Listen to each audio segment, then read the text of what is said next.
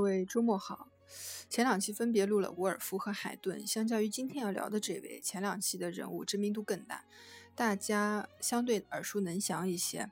呃，也许我今天要谈起的这位，他研究的领域让很多女性感到头疼，呃，甚至大部分人对这门学科不抱有好感。然而，这位伟大的女性却在这个领域做出了卓越的贡献，她就是法国著名女数学家索菲·日耳曼。当然，她不光是在数学。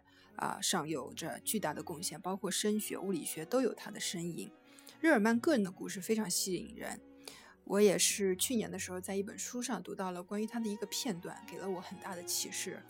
这种启示不光是说他在学术研究上的孜孜不倦的精神，更多的是在当时社会背景下和历史进程当中，日耳曼仍然保有热情和坚定不移的信念，完成自己的梦想，抛开旁人的偏见。专注于个人研究，成为被当时的法国人称为不适合女性才能的冷门学科——数学这一支当中的不可忽视的女性力量。直至今日，她的种种经历都有着普世价值，值得我们学习。所以，今天我们就试图比较完整的去了解这位伟大的女性。索菲·日耳曼出生于一七七六年的四月一日，她是商人弗朗索瓦·日耳曼的女儿。她出生的这个年代正好是呃受法国社会比较动荡的时候，因为没过几年之后，法国大革命就要爆发了。而她喜欢上数学的时候，那一年正好是巴士底狱被摧毁。那么巴士底狱是个什么地方呢？它是法国非常坚固的要塞，要塞就是我们现在所讲的呃防御工事。呃，是法国国王查理五世按照十四世纪著名的军事城堡样式建造而成的。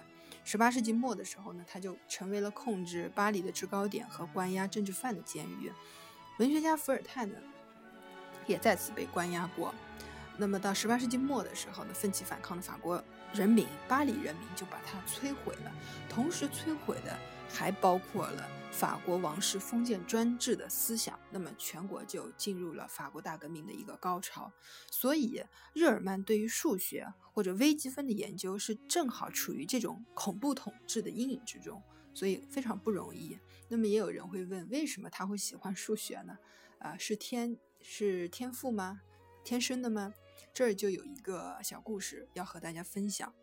嗯，改变日耳曼生活的事情呢，发生发生在有一天，他当时正好在自己的父亲的图书馆里面随便的翻阅，偶然翻到了一本蒙图克拉的数学的历史。这本书当中有一个章节是关于阿基米德，呃的生活。那么引发他的一个兴趣的是阿基米德的死。而并不是说阿基米德种种的发现，当然他的种种发现也是相当有趣的。可是引起日耳曼关注的是阿基米德的死。阿基米德是生活在叙拉古，那么叙拉古是当时古希腊的一个城邦，现在是位于意大利的西西里岛上。嗯。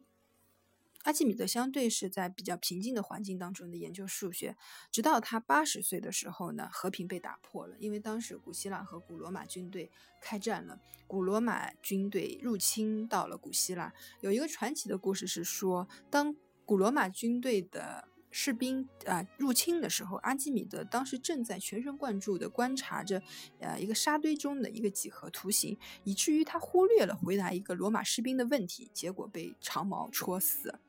那么这个，呃，传说呢，我觉得不那么靠谱。为什么呢？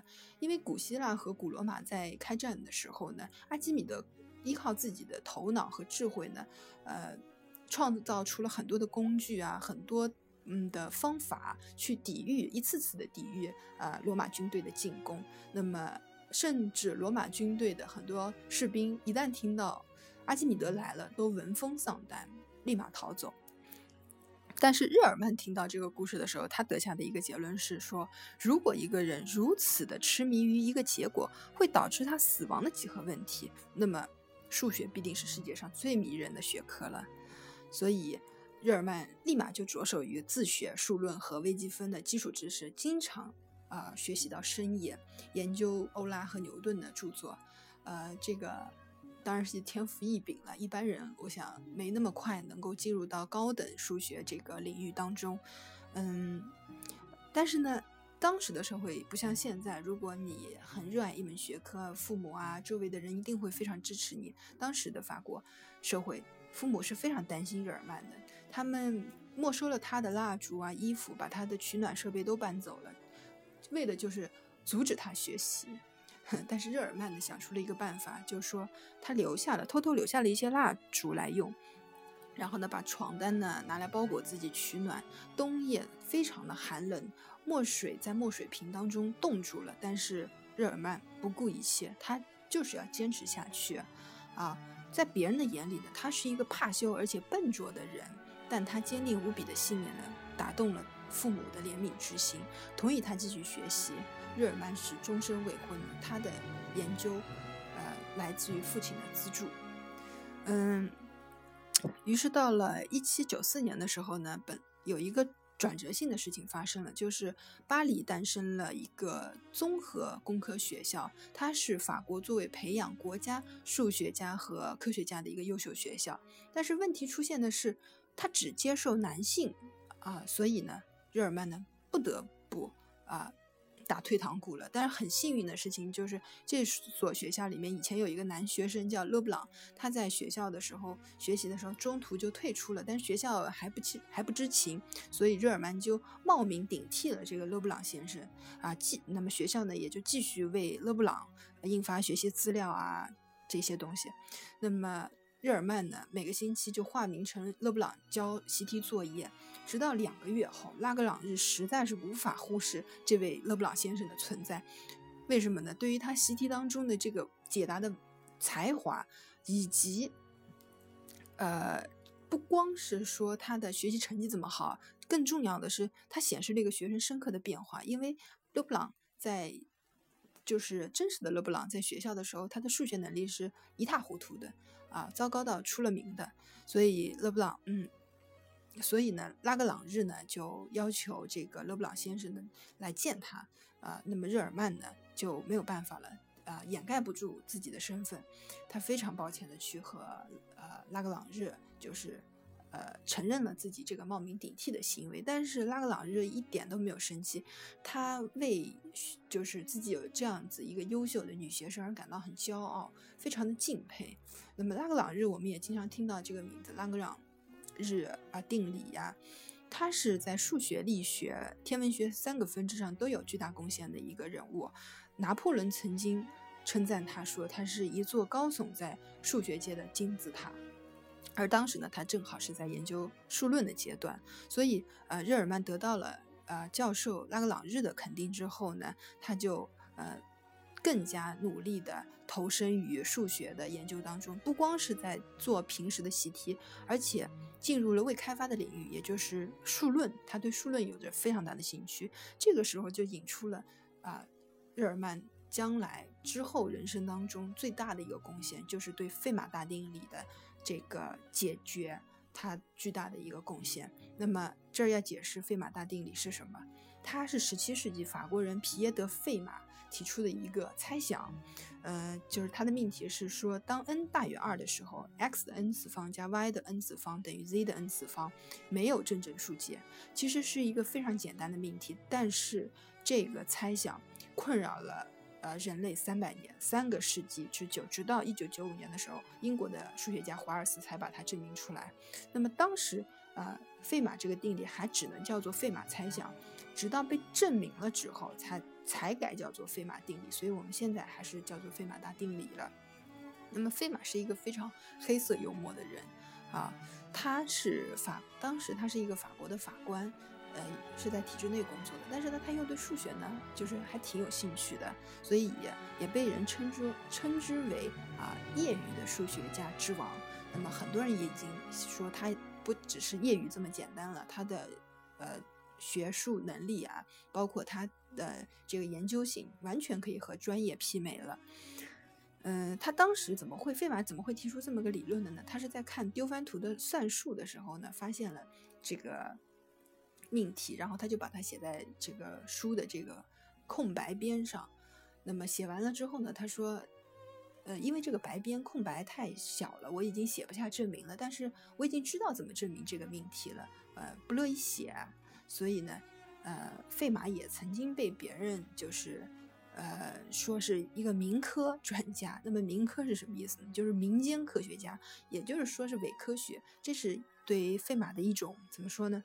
嗯，因为他的这个恶趣味导致了大家对他的一种攻击吧。所以到现在，呃，有一段时间的时候，在那个呃纽约的地铁，还有就这个墙壁上还有那种。我们说的这个牛皮癣一样，上面写着说，呃，我已经做出了费马大定理，我已经做出了费马猜想，但是因为这个那个地铁要来了，没有时间了，所以我写不了啊，就是同样的一种方式去在玩弄，也不算玩弄吧，就是在调侃这个呃费马大定理啊，这是题外话，讲了很多，但是这个很重要，因为呃日耳曼其实就是对费马大定理。有着巨大的贡献。嗯，接着之后呢，就是费马，因为从事了这件事情以后，他对费马大定理有着突破性的这个研究。当时他就很希望和一个数学家能够进行探讨。之后呢，他就写信给了高斯。高斯是非常伟大的数学家，那么他是被称为数学家之王的。啊，之前我们说费马是被称为。呃，业余数学家之王啊，高斯本人呢，他有一本书叫做《算术研究》，是继欧拉的那个几何原理之后呢，最重要和内容最广泛的著作。但是，呃，他们发现他在这个著作里面从未提起过关于费马的这个大定理的猜想。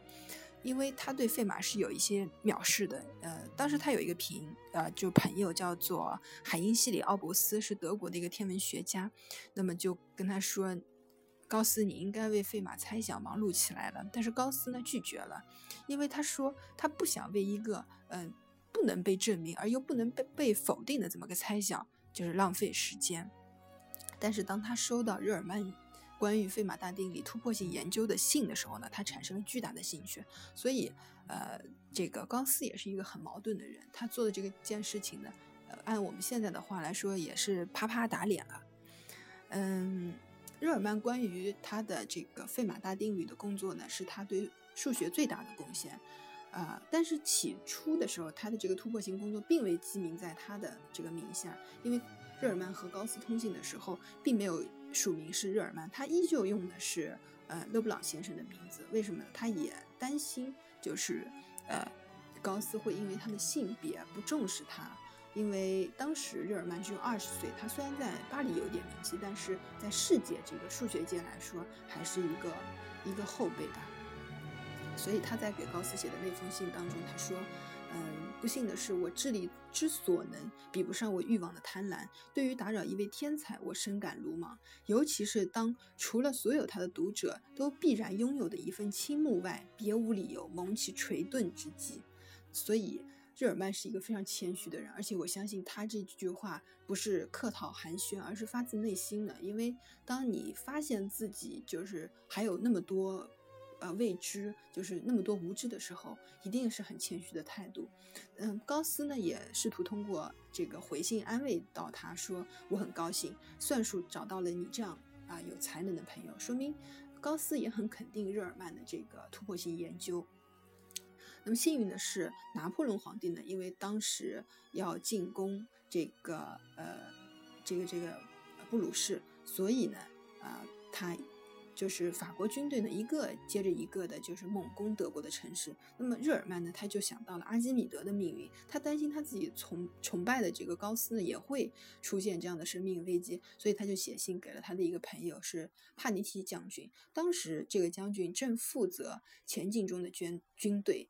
那么日耳曼呢要求他保证高斯的安全，结果呢这个将军呢对这个德国数学家给予了非常的照顾，所以两军开战就有的时候呢除了战争之外，大家可能还是朋友，法国人也能够帮助德国人啊，并不是说都是都是仇人那样子啊。那么这位将军呃在照顾解救这个高斯的时候呢，并向他解释说日耳曼小姐呢。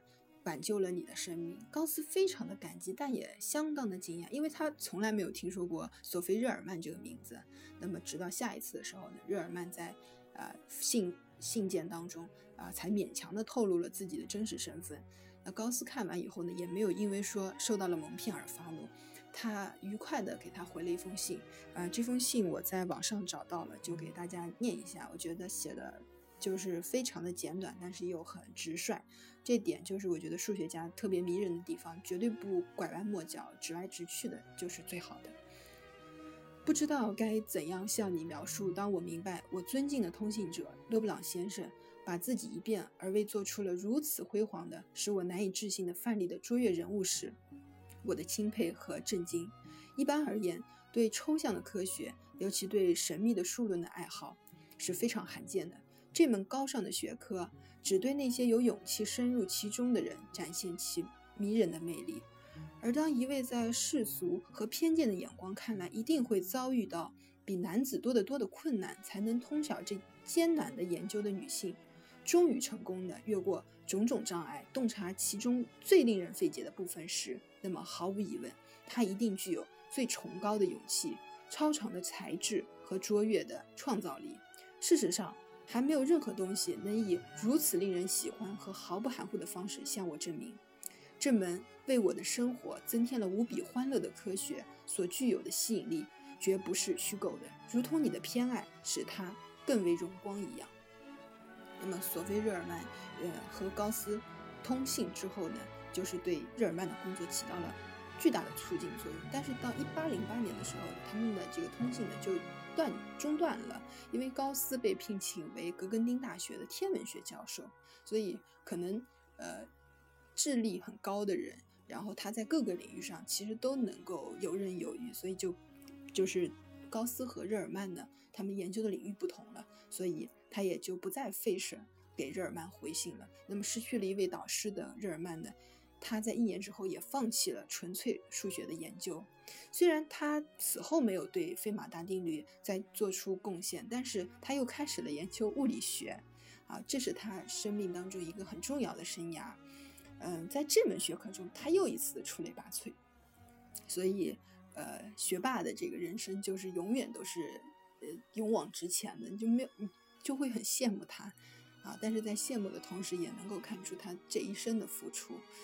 嗯，回回头说我们这个日耳曼，嗯，但是呢，不料他遭到了权贵的这个反感。他对这门学科最重要的贡献是弹性振动研究，这是一篇非常杰出的、见解深刻的论文，它奠定了现代的弹性理论的基础。啊，由于这篇。论文以及他对费马大定律的这个突破性的工作呢，法国科学院授予了他金质奖章。他成为了第一个不是以某个成员的夫人身份出席科学院演讲的这个女性。后来呢，在他生命尽头的时候，他又恢复了和高斯的关系。啊，高斯呢也说服了格丁根大学授予他名誉博士的学位。但是非常可悲的是，在格丁根大学决定授予他这个荣誉之前呢，索菲·日耳曼已经死于了乳腺癌。嗯，中间还有一个小小的插曲，就是后人对于这个日耳曼的一个打抱不平吧。因为当时的时候啊，国家官员为就是法国科学院一些最杰出的成员啊。在开具死亡证明书的时候，竟然把日耳曼的身份是写成一个无职业未婚妇女，而不是女数学家。因为，嗯，日耳曼的贡献其实有一个非常巨大的贡献，是说他在建造就是埃菲尔铁塔的时候，工程师们必须特别注意到材料的这个弹性啊。当时埃菲尔铁塔落成的时候，这座高耸在高耸的建筑物上镌刻着七十二个科学家啊专家的名字，但是你找不到。啊，这个以金属弹性理论研究为就是建立基础的这个巨大贡献的天才女性的名字索菲·日耳曼，啊，她就是被排除在这个名单里面了，就是因为她是一个女人吗？确实，事实就是因为她是一个女人这样的偏见，所以呃，后人觉得当时的法国啊，虽然进行了文艺复兴，但是对女性的偏见还是非常的深刻，嗯。说到此，呃，也差不多结束了我们对于日耳曼的一个啊故事的分享。但是我想展开来说的是，嗯，关于就是嗯不可忽视的伟大的女性力量。我们每次都在说女性伟大，而把它装在一个套子里，是说女性作为母亲的伟大，啊，作为一个贤内助的伟大。她永远不单纯的成为一个个体。而我们现在能够看到日耳曼的伟大，是说他并没有结婚，并没有生子，没有作为一个妻子，也没有作为一个母亲。但你不能否认他的伟大，他甚至比他之前的任何一个男性数学家在费马大定理上的，或者是在这个学术研究上有着更卓越的贡献。所以，我们总在说要追求女权主义啊，或者是其他的一些要求。其实，往往我觉得应该是追求一个平权，是男女平等。包括你看现在的服装，然后文学作品、电影作品，追求的是无性别，就是你抛开性别的意识，可能男性可能在化妆或者在服装设计上面有非常卓越的这个呃才能。为什么要去歧视他呢？为什么对他有这种偏见呢？而女性呢，可能也在一些科学领域上面能够做出非常好的典范，这些都应该变成一种平等的权利，而不是说，呃，有，而不是说这条路就是适合男性的，而那条路就是适合女性的。我依然希望就是平权这条路将是能够走出一个啊新的。呃，我们怎么说呢？就是说，平权是我最希望看到的东西，而不是说男权或者是女权，是应该把性别抹去的，而是讲究于事实发展。呃，最后跟大家说一下，这个今天的呃背景音是那个捷克的音乐家啊德沃夏克的诙谐曲，我非常喜欢，呃，也希望这个曲子能够让大家过好。呃，迎来美好的下一周吧，幽默的、诙谐的下一周。